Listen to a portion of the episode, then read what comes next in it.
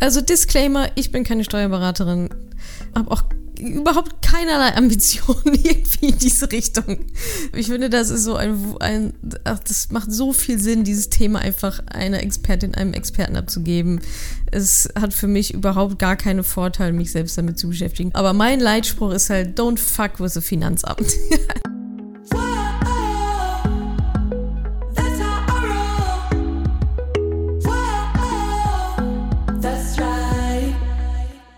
Salut, Money Pennies, herzlich willkommen zu einer neuen Ausgabe des Money Calls. Ihr schickt mir eure Fragen per WhatsApp-Sprachnachricht und ich beantworte sie dann im Podcast. Alles natürlich kostenlos und alle Informationen sowie eben auch die WhatsApp Telefonnummer findet ihr auf madamoneypenny.de slash moneycall. Also schickt mir super gerne eure Fragen. Und ja, heute in dieser Folge auch wieder spannende Themen. Beispielsweise erzähle ich euch, mit welcher Software wir so bei Madame Moneypenny arbeiten, um halt das Team zu koordinieren, um unsere Arbeit zu koordinieren und so weiter. Und da ist, ich denke, für, sowohl für Selbstständige was mit dabei, als auch für Angestellte, die ein bisschen effizienter, effektiver vielleicht noch arbeiten wollen. Dann war eine Frage, ähm, Steuererklärung, lohnt sich das? Muss ich die überhaupt machen? Sollte ich die machen? Bekomme ich da irgendwann einen Brief oder so? Tagesgeldkonto war auch ein Thema. Bei welcher Bank soll ich das machen? EU, Ausland, ja, nein. Dann, was passiert eigentlich mit meinem Depot, mit meinen Aktien, ETFs und so weiter im Todesfall? Wie wird das vererbt? Wird das vererbt? Habe ich dann, haben wir da irgendwie Pech gehabt? Haben wir dann überhaupt Zugriff drauf und so weiter? Und zu guter Letzt noch eine Frage zu Trend-ETFs. Vielleicht kennt ihr das auch, wenn ihr schon ein Depot bei einem Broker habt. Da kommen dann manchmal so Newsletter mit, ah, jetzt gibt es hier den neuen schicken ETF und so weiter. Soll man dem vertrauen und da rein investieren, ja oder nein? So viel zur heutigen Ausgabe. Schickt mir gerne eure Fragen madamoneypenny.de slash moneycall. Hallo liebe Natascha und das ganze Team drumherum. Mein Name ist Christina und ich verfolge deinen Blog schon seit vielen Jahren tatsächlich und auch die Bücher gelesen und bin immer noch begeistert was du und ihr machst und finde das super toll. Und ich habe auch das Gefühl, dass sich in letzter Zeit da einiges in Bewegung gesetzt hat. Meine Frage an dich, bin gerade dabei, beziehungsweise schon ein Weilchen in der Selbstständigkeit. Und es geht darum, ob du einen Tipp hast von einer Software, wie man mehrere Mitarbeiter gut koordinieren kann. Ob du da vielleicht Empfehlungen hast. Es gibt natürlich auch Kosten lose Angebote, aber vielleicht könnte das auch andere Selbstständige interessieren, ob du da Empfehlungen hast und Erfahrungen, wie man viele Menschen, ein Team sozusagen koordinieren kann. Ich sag mal ab zehn Leute plus, das heißt mit Urlaubszeiten, mit Arbeitszeiten und so weiter. Vielleicht kommt ja die Frage im Money Call, das würde mich sehr freuen. Und ansonsten wünsche ich euch alles, alles Gute auf dem weiteren Weg. Vielen Dank für den ganzen Input. Tschüss aus Heidelberg. Hallo Christina, danke für deine Frage und natürlich auch vielen, vielen Dank für deine Treue. Schön, dass du uns schon so lange begleitest. Zu deiner Frage, Koordination von MitarbeiterInnen in größeren Teams. Ich bin mir jetzt nicht ganz so sicher, was du genau mit Koordination meinst, aber ich kann gerne mal vom Stapel lassen, mit welchen Software-Tools wir so arbeiten und wofür. Die gesamte interne Kommunikation läuft bei uns über Slack. Das ist ja quasi so ein Chat Tool, aber kann noch einiges mehr, kann verknüpft werden mit allen möglichen Geschichten, mit Trello, mit Google Drive, mit Notion und so weiter. Und da habe ich jetzt auch schon ein paar andere genannt, die wir nutzen, aber die Kommunikation untereinander, also E-Mails schreiben wir de facto gar nicht mehr intern, sondern es läuft alles über Slack, also dieses interne Chatprogramm. Darüber kann man auch Dateien versenden und Sprachnachrichten und so weiter. Also das ist ein sehr, sehr machtvolles Tool darüber läuft die Kommunikation. So, dann haben wir Trello. Das hatte ich ja auch schon mal vorgestellt. Das heißt, jeder im Team hat so sein eigenes Trello-Board, wo die Aufgaben dann drinstehen, wo dann auch der Chef oder die Chefin, Vorgesetzte äh, mit reinguckt, nochmal umpriorisiert und so weiter. In Trello machen wir auch so projektbasierte Boards, also das ist quasi ein To-Do-Tool Tool wo man seine Aufgaben eintragen kann und dann die dann so weiterschieben kann von To Do in Bearbeitung auf Done oder auf Won't Do oder auf Halde oder was auch immer. Und dann machen wir auch so projektbasierte Boards, wenn wir jetzt mit mehreren Leuten an einem Projekt arbeiten, sodass wir da genau wissen, ah, okay, wer macht eigentlich was, bis wann und welchem Stadium befindet sich diese Aufgabe, dieser Task gerade. Das nutzen wir da so ein bisschen, um ja, Aufgaben zu koordinieren dann nutzen wir für ganz viel so Ablagezeug, nutzen wir Google Drive. Das heißt, was wir überhaupt gar nicht machen, sind irgendwelche Daten lokal auf Rechnern zu speichern, wie man das mit so einem schönen Microsoft Word-Dokument machen würde, sondern es ist bei uns alles komplett in der Cloud, alles auf Google Drive. Da liegen Konzepte ab, da liegen Ideensammlungen ab, da liegen äh, irgendwelche, ja, ach, eigentlich alles, Fotos liegen ab, ja, also die Instagram-Grafiken und so weiter. Also das ist wirklich so unser, unser Speicher, wo sehr, sehr vieles abliegt. Was nutzen wir noch? Wir nutzen Notion. Das ist wie so eine Art Wiki-Tool das heißt, da liegt auch ganz viel Know-how, da liegen auch Briefings, da hat jedes, jedes Teammitglied so eine eigene Über mich-Seite, da liegen unsere Jahresziele, da liegen äh, ja auch einfach super viele interne Informationen. Was mache ich bei Krankheit? Wie, wie beantrage ich meinen Urlaub? Also alles, was quasi nicht auf Google Drive liegt, was nicht sozusagen Konzepte sind oder Dinge, die man auch mal weiterleitet nach außen oder so, liegt dann eben im no in Notion. Und Notion ist wirklich ein so riesen, riesen Tool. Das hat mich am Anfang abgeschreckt, weil ich dachte, boah, das kann so viel. Aber so wie so ein Schweizer Taschenmesser ist das wirklich. Wir nutzen nur natürlich nur die Funktionalitäten, die wir wirklich auch brauchen. Aber auch damit kann man also sehr schön und übersichtlich einfach ja Dinge wie Briefings und so weiter gut aufbereiten. Das nutzen wir noch. Was nutzen wir noch so? Ich muss mal gerade überlegen. Ach so, du hattest noch nach Urlaubsplanung gefragt. Dafür nutzen wir Time Butler. Ich glaube, das kostet was bin mir gerade gar nicht, also die kosten alle was, die Tools, außer Trello, glaube ich. Da sind wir, glaube ich, in einem Free-Plan. Aber alle anderen Tools kosten dann auch ab X Lizenzen Mitarbeiterinnen, ähm, kosten diese Tools dann was. Und wo war ich jetzt gerade? Achso, bei Time Butler. Time Butler nutzen wir für Urlaubsplanung, Krankheitstage, um die da einzutragen und so weiter. Da hat dann einfach jedes Teammitglied Zugriff drauf und die Vorgesetzten genehmigen das dann, nehmen das ab. Da sieht man dann genau, wer hat jetzt noch wie viele Urlaubstage oder wer ist wann wo krank oder Homeoffice-Zeiten planen wir auch darüber, dass halt alle Bescheid wissen, wer im Büro ist und wer nicht. Was wir gar nicht machen, das hattest du auch angesprochen, so Arbeitszeitenplanung. Ja, nö, also ja, also warum auch, ist bei uns nicht relevant jeder hat ihre Ziele, ihre, seine Ziele, die zu erreichen sind bis dann und dann und natürlich, ich sag mal, gewisse Kernarbeitszeiten, wenn dann Meetings stattfinden und so weiter. Aber ob jetzt jemand um acht anfängt oder jemand um zehn anfängt, also das kann bei uns jeder so bestimmen, natürlich in einem Rahmen, wie es halt Sinn macht. Wir sagen immer, whatever makes sense, ja. Wenn es Sinn macht, dann tu es. Wenn es keinen Sinn macht, dann tu es bitte einfach nicht. Sind alle erwachsene Leute, muss ich dir jetzt nicht vorkauen. Genau, aber das sind so die Haupt-, die Kerntools. Also wir haben natürlich noch zig andere drumherum. Für, also verschiedene Marketing-Tools und also tausende Sachen noch. Aber jetzt so für unsere internen Geschichten sind das so die Hauptdinge. Also Slack für die Kommunikation, Trello für Projektplanung und Aufgabenplanung, Organisation, Google Drive für Ablage, Notion als Wiki, Time Butler für Urlaubs- und Krankheitstage und Homeoffice-Planung und so weiter. Und damit kommen wir ganz wunderbar aus, uns intern zu koordinieren, zu kommunizieren, Projekte gemeinsam zu machen. Und ja, diese Software-Tools kann ich auf jeden Fall sehr, sehr empfehlen. Ich hoffe, das hat dir und auch einigen anderen weitergeholfen. Hallo Natascha. Erstmal vielen Dank für deine ganze Hilfe. Ich bin auch immer fleißig am Podcast hören von dir. Finde ich ganz interessant, deine ganzen Fragen, die du beantwortest. Also echt. Jetzt hätte ich eine Frage. Und zwar ging es letztes Mal um Steuererklärung.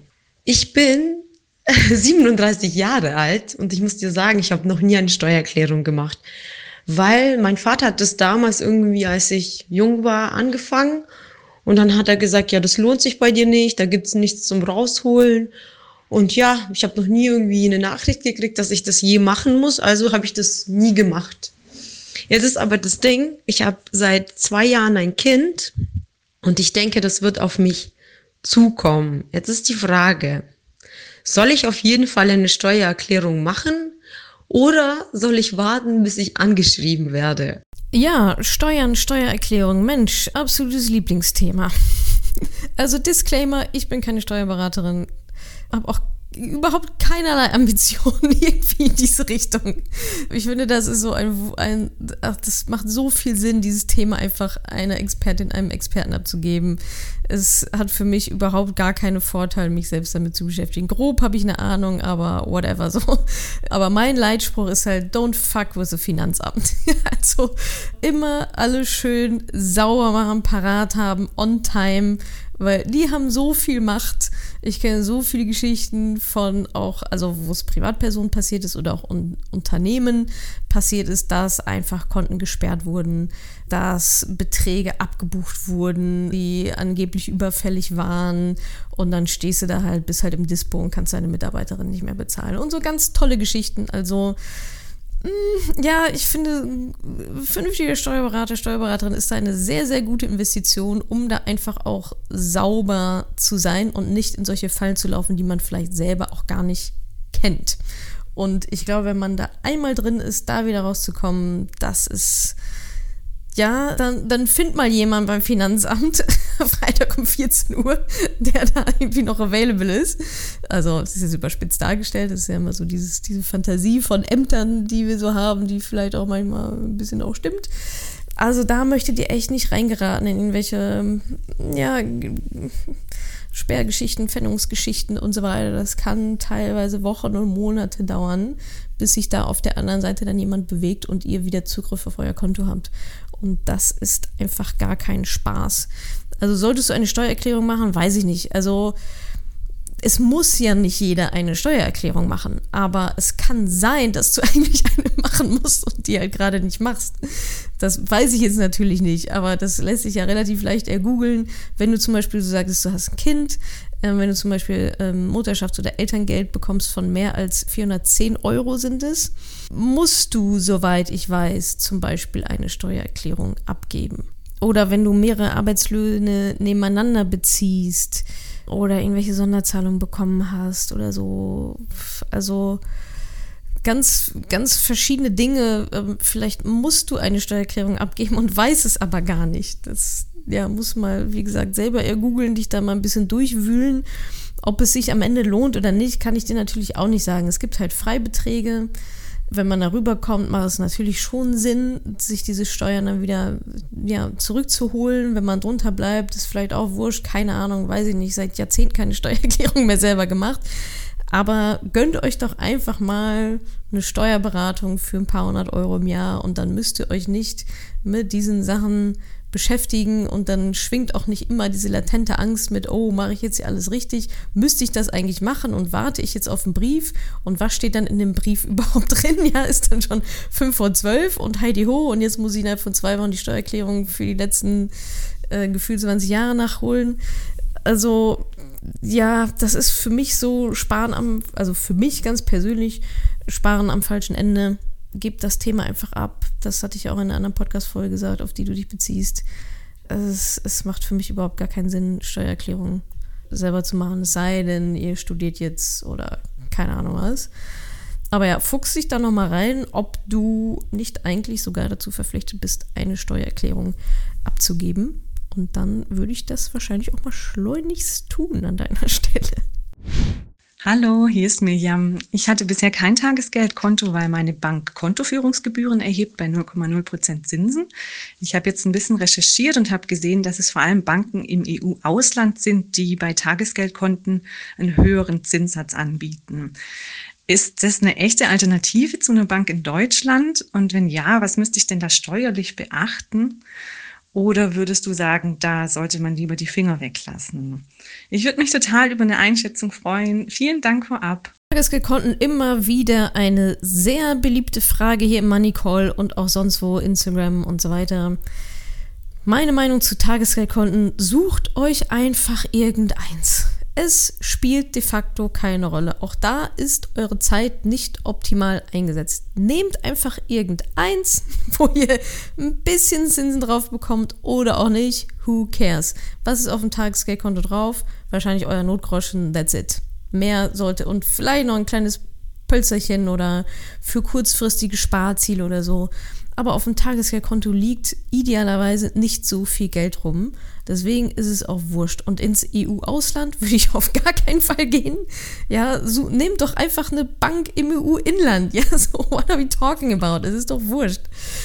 Frankreich, Deutschland, keine Ahnung, so die Länder, denen ihr auch vertraut, ja, wo ihr halt nun mal so euer Geld hingeben würdet, nach gutem, ja, besten Wissen und Gewissen, Bonität der Länder und so weiter, aber macht es euch dann nicht so kompliziert. Das ist schon wieder so ein schönes Beispiel für, dass die Zeit, die ihr da rein investiert, in irgendwelche Tagesgeldkonten zu recherchieren, manche betreiben ja Tagesgeld-Hopping, dass sie sich überlegen, oh ja, jetzt gibt es da 0,75% Zinsen oh, und ich kriege ja nur 0,56, deswegen äh, mache ich jetzt mal hier mein Tagesgeldkonto zu und wechsle zu dem neuen. Und in der Zeit wenn ihr euch da mal mit eurer Strategie beschäftigen würdet, mit euren, also mit den Finanzthemen, die wirklich ins Gewicht fallen, wo ihr 9% pro Jahr macht und nicht 0,56% oder 0,75 oder wenn es ganz hoch kommt, 1%, das wäre deutlich effektiver. Da habt ihr deutlich mehr davon. Das ist ein deutlich höherer Return on Investment eurer Zeit, als euch da in diese Tagesgeldkonten reinzufuchsen nehmt einfach irgendeins bei einer Bank, bei der ihr vielleicht eh schon seid oder bei einer Nachbarbank, was auch immer, es ist egal. Idealerweise nichts, wo ihr großartig Gebühren bezahlen müsst oder Strafzinsen oder so. Aber wie gesagt, auf dem Tageskonto sollte eigentlich auch nicht so viel Geld liegen, dass da Strafzinsen zustande kommen sondern das will ja investiert werden, die Kohle. Da, das ist ein Mindset-Thema. Wo ist meine Zeit am besten eingesetzt? Und das ist nicht in Tagesgold, in Tagesgold, Tagesgeldkonto-Recherche, sondern das ist in euer Mindset, in eure Glaubenssätze, in eure Strategie, in eure Anlage, in wie wollen wir eigentlich leben, wie wollen wir uns unser Leben finanzieren, äh, was kosten eigentlich Kinder, wie können wir für unsere Kinder schon irgendwie die gleich mit absichern, wie kann ich dafür sorgen, dass ich meinen Kindern im Alter nicht auf der Tasche liege. Das sind die Gedanken, die ihr euch machen solltet. Und da ist jede Sekunde sehr, sehr gut investiert, aber nicht, wo bekomme ich 0,0125 Prozent Zinsen mehr auf meine 15.000 Euro, die da liegen. Es spielt im Verhältnis absolut keine Rolle. Fokusthema, Fokus auf die großen Klopper, auf die großen Dominos, die auch wirklich einen Impact haben auf euer Leben und auf eure Finanzplanung. Und alles andere nebenbei, auch wo ihr eure Girokonto habt, es kräht eigentlich kein Hahn danach. Solange ihr, wie gesagt, da keine, keine Kosten habt damit, ist auch das ziemlich egal. Habt einfach eins, lebt damit, seid damit glücklich. Und dann kümmert euch um die wichtigen Dinge im Bereich Finanzen, die euch wirklich meilenweit in großen Schritten voranbringen, als diese nitty-gritty, wo kann ich 13 Cent pro Monat sparen. Also, aber Fazit, um deine Frage noch zu beantworten: EU-Ausland, don't do it. Such dir eine deutsche Bank oder eine Europäische Bank. Wobei da würde ich jetzt auch nicht gerade nach Spanien und Italien gehen, da fängt es ja schon wieder an. Das sind jetzt nicht gerade die Staaten mit großer Bonität, wo die Wirtschaft super stabil ist. Deswegen bleibt doch einfach in Deutschland oder Frankreich oder meinetwegen Skandinavien und dann ist doch auch in Ordnung. Hallo liebe Natascha und hallo liebes Team von Madame Moneypenny. Ich bin Jessie und ich habe eine Frage bezüglich ETFs und Aktien, nämlich um genau zu sein, was passiert damit, wenn mir etwas zustoßen sollte. Bei Bankkonten von Verstorbenen kann das ja manchmal sehr, sehr schwierig sein, auf das Geld Zugriff zu bekommen, wenn man nicht im Vorfeld schon bei der Bank dafür hinterlegt ist. Was passiert aber bei ETFs und Aktien? Wenn mir was passiert, muss ich jetzt ein Testament schreiben, wenn ich will, dass die einzige Person in meinem Umfeld, die dafür in Frage kommt, Zugriff darauf erhält, kann ich das automatisch, wenn ich ein Depot eröffne, schon irgendwie hinterlegen. Geht das ganz automatisch? Hängt das von den Anbietern ab? Hängt das von den einzelnen Aktien ab? Oder habe ich schlichtweg Pech gehabt, beziehungsweise meine Angehörigen, wenn mir was passiert und sie keinen Zugriff darauf haben? Schon mal vielen Dank auch für eure Arbeit im Allgemeinen und liebe Grüße, habt einen schönen Tag. Ja, sehr interessantes Thema. Was passiert eigentlich mit meinem Vermögen, mit meinen Aktien, ETFs, mit meinem gesamten Depot im Todesfall? Ist natürlich nicht so, wie du sagst, ja, dann haben wir Pech gehabt und keiner hat Zugriff drauf oder so, sondern es ist ja schon dann dein Vermögen, das gehört dir. Und da tritt die ganz normale Erbreihenfolge dann in Kraft. Ja, das heißt, du kannst es in dein Testament schreiben, muss aber nicht. Wenn nicht, dann ist das halt normal, dass halt die normale Erbreihenfolge dann eingehalten wird. Interessant hier ist natürlich noch zu wissen, dass das selbstverfreilich auch versteuert wird. Dieses Vermögen, was da vererbt wird, logischerweise. Es gibt ja dann Steuerfreibeträge und so weiter. Aber da ist es so, dass am Todestag, soweit ich weiß, Todeszeitpunkt, was auch immer, also quasi beim Vererben und das Erbe passiert ja quasi mit der, ja, mit dem Todestag, wenn ich da richtig informiert bin, da wird dann steuerpflichtig der Geldwert, den das Depot zu diesem Tag hat. Was damit danach passiert, ist dann erstmal irrelevant für den Fiskus, für die Versteuerung. Beispiel, du erbst ein Depot mit mehreren hunderttausend Euro drin, Steuerfreibeträge und alles und so weiter. Ja, wird alles abgezogen und so. Und dann hat dieses Depot einen noch zu versteuernden Wert am Todestag von, sagen wir mal, 100.000 Euro, die du noch versteuern musst. Das wird dann festgesetzt. Auf 100.000 Euro Geldwert müssen jetzt Steuern gezahlt werden. Jetzt kommt es natürlich ein bisschen darauf an, was in diesem Depot liegt, um für dich die Entscheidung zu treffen, okay, lasse ich das jetzt so, wie es ist oder möchte ich das umschichten oder wie auch immer. Da empfiehlt es sich dann eine Vollmacht auszustellen im Vorhinein, weil das kann ja manchmal dauern zwischen Todesfall und dann wirklich bis alles über, übergegangen ist, kann es ja ein paar Wochen dauern. Denn wenn jetzt der Fall eintritt, du stirbst und dein Depot wird vererbt oder du erbst etwas und wie gesagt, dann 100.000 Euro müssen jetzt versteuert werden und dann sackt das Depot in die Knie, weil da irgendwelche Grütze drin liegt und dann sind es nicht mehr 100.000 Euro, sondern nur noch 75.000 Euro an Wert. Ist aber dem Fiskus ziemlich herzlich egal, weil zum relevanten Zeitpunkt der Versteuerungsbemessung XY waren es 100.000 Euro.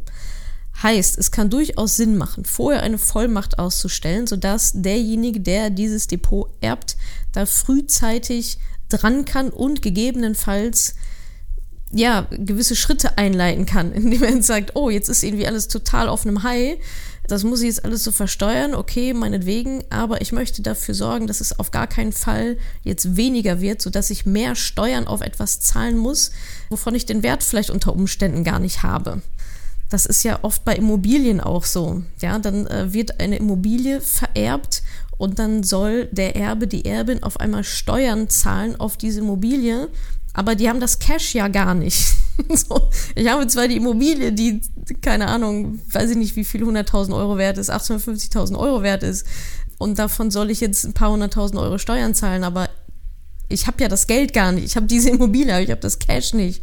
Und das sollte natürlich bei Depots dann eben auch nicht passieren, dass es halt so in die Knie dann geht in der Zwischenzeit oder anytime nach Versteuerungsbemessungstag, Stichtag, dass du dann sagst, oh Mist, ja, jetzt muss ich hier 100.000 Euro versteuern, aber es ist nur noch 50.000 Euro wert, das ganze Ding jetzt. Ja, irgendwo muss der Fiskus ja dann auch den Stichtag setzen. Aber wie gesagt, da kann es durchaus Sinn machen, vorher schon mit Vollmachten zu arbeiten, dass da agiert werden kann, dass da, dass ihr da dann dran könnt oder deine Kinder oder wer auch immer da dran können. Und gegebenenfalls, wenn ihr sagt, ach, das ist eh alles irgendwie ein bisschen Mist, würde ich sowieso nie so weiter fortführen, dann vielleicht sogar die Entscheidung zu treffen, Kohle mitzunehmen, Kohle zu sichern, dass da auch wirklich sichergestellt wird, dass diese Steuern dann auch darauf gezahlt werden können. Ist ja ähnlich wie bei einer Immobilie, ja, nur weil es in Aktien ist, hast es ja auch nicht Cash auf dem Konto. Aber das Finanzamt akzeptiert halt leider weder ein Viertel eines Hauses noch ein Viertel eines Depots, sondern halt Cash. Und das sollte damit berücksichtigt werden. Ansonsten ist es ganz normal, wie gesagt, normale Erbreihenfolge, die normalen Freibeträge gelten da. Genau, aber auch da empfiehlt es sich selbstverständlich vorher mit einem Steuerberater darüber zu sprechen, mit einem Anwalt, Notar, wer auch immer dann Testament macht und so weiter. Na, guten Morgen, Natascha. Hier ist Sandra. Ich habe doch noch mal eine kleine Frage. Ich habe bei Scalable Broker ein Konto aufgemacht und habe sechs verschiedene ETFs.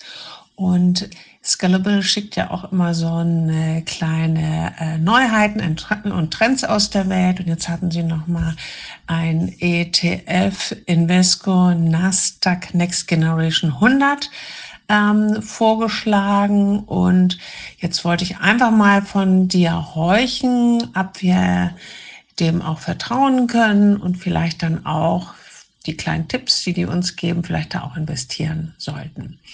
Ja, freue mich über eine Antwort. Ich danke dir. Danke für deine Frage. Ja, erstmal, oh, warum hast du sechs ETFs? klingt ganz schön viel, aber ich hoffe, das äh, so alles ganz gut gemacht. Ich weiß gar nicht, ob du im Mentoring warst oder wieder sechs ETFs zustande kommen. Klingt erstmal ein bisschen viel und dann auch in Kombination mit deiner Frage, irgendwelche Newsletter mit Trends und jetzt der ETF und den ETF. Nein, du investierst strategiegetreu nach deiner Portfoliostruktur, die du dir überlegt hast. Das sind ja immer wieder die gleichen Schritte, die ich hier runterbete.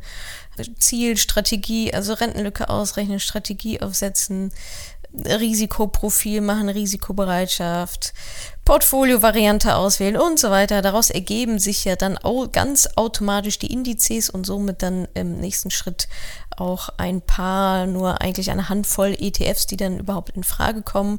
Und das, was dir da zum Beispiel vorgeschlagen wurde, jetzt zufällig von Scalable, aber es machen auch noch andere Broker ja, ist ein Nasdaq ETF, das heißt, es ist ein Branchen-ETF. Der Index dazu ist der Nasdaq, das heißt, sehr technologiebasiert. Das ist übrigens auch der, der in den letzten Wochen, ich weiß es nicht genau, wann es ausgestrahlt wird, dieser Money Call, aber der äh, Anfang des Jahres, sagen wir mal so, Anfang des Jahres ähm, ordentlich in die Knie gegangen ist ist jetzt nichts Gutes oder Schlechtes erstmal, sondern neutral. Aber ja, seid euch darüber bitte bewusst, dass so Branchen-ETFs nicht das ist, womit wir unsere Altersvorsorge breit gefächert machen. Das, wovon du redest, ist jetzt so eine Spielwiese. Und nein, ihr sollt natürlich nicht irgendwelche Newsletter abonnieren. Eigentlich kannst du dem ehrlicherweise sofort abbestellen, weil es ist irrelevante Information. Wenn du deine Strategie hast mit deinen ETFs, ich würde nochmal challengen, ob da sechs so eine gute Wahl sind. Wie gesagt, wenn du es im Mentoring gemacht hast, wird das alles so seine Richtigkeit haben. Da geben wir euch ja eine verschiedene Portfolio-Varianten vor, die ihr ja nur wie so eine Mustervorlage ausfüllen müsst.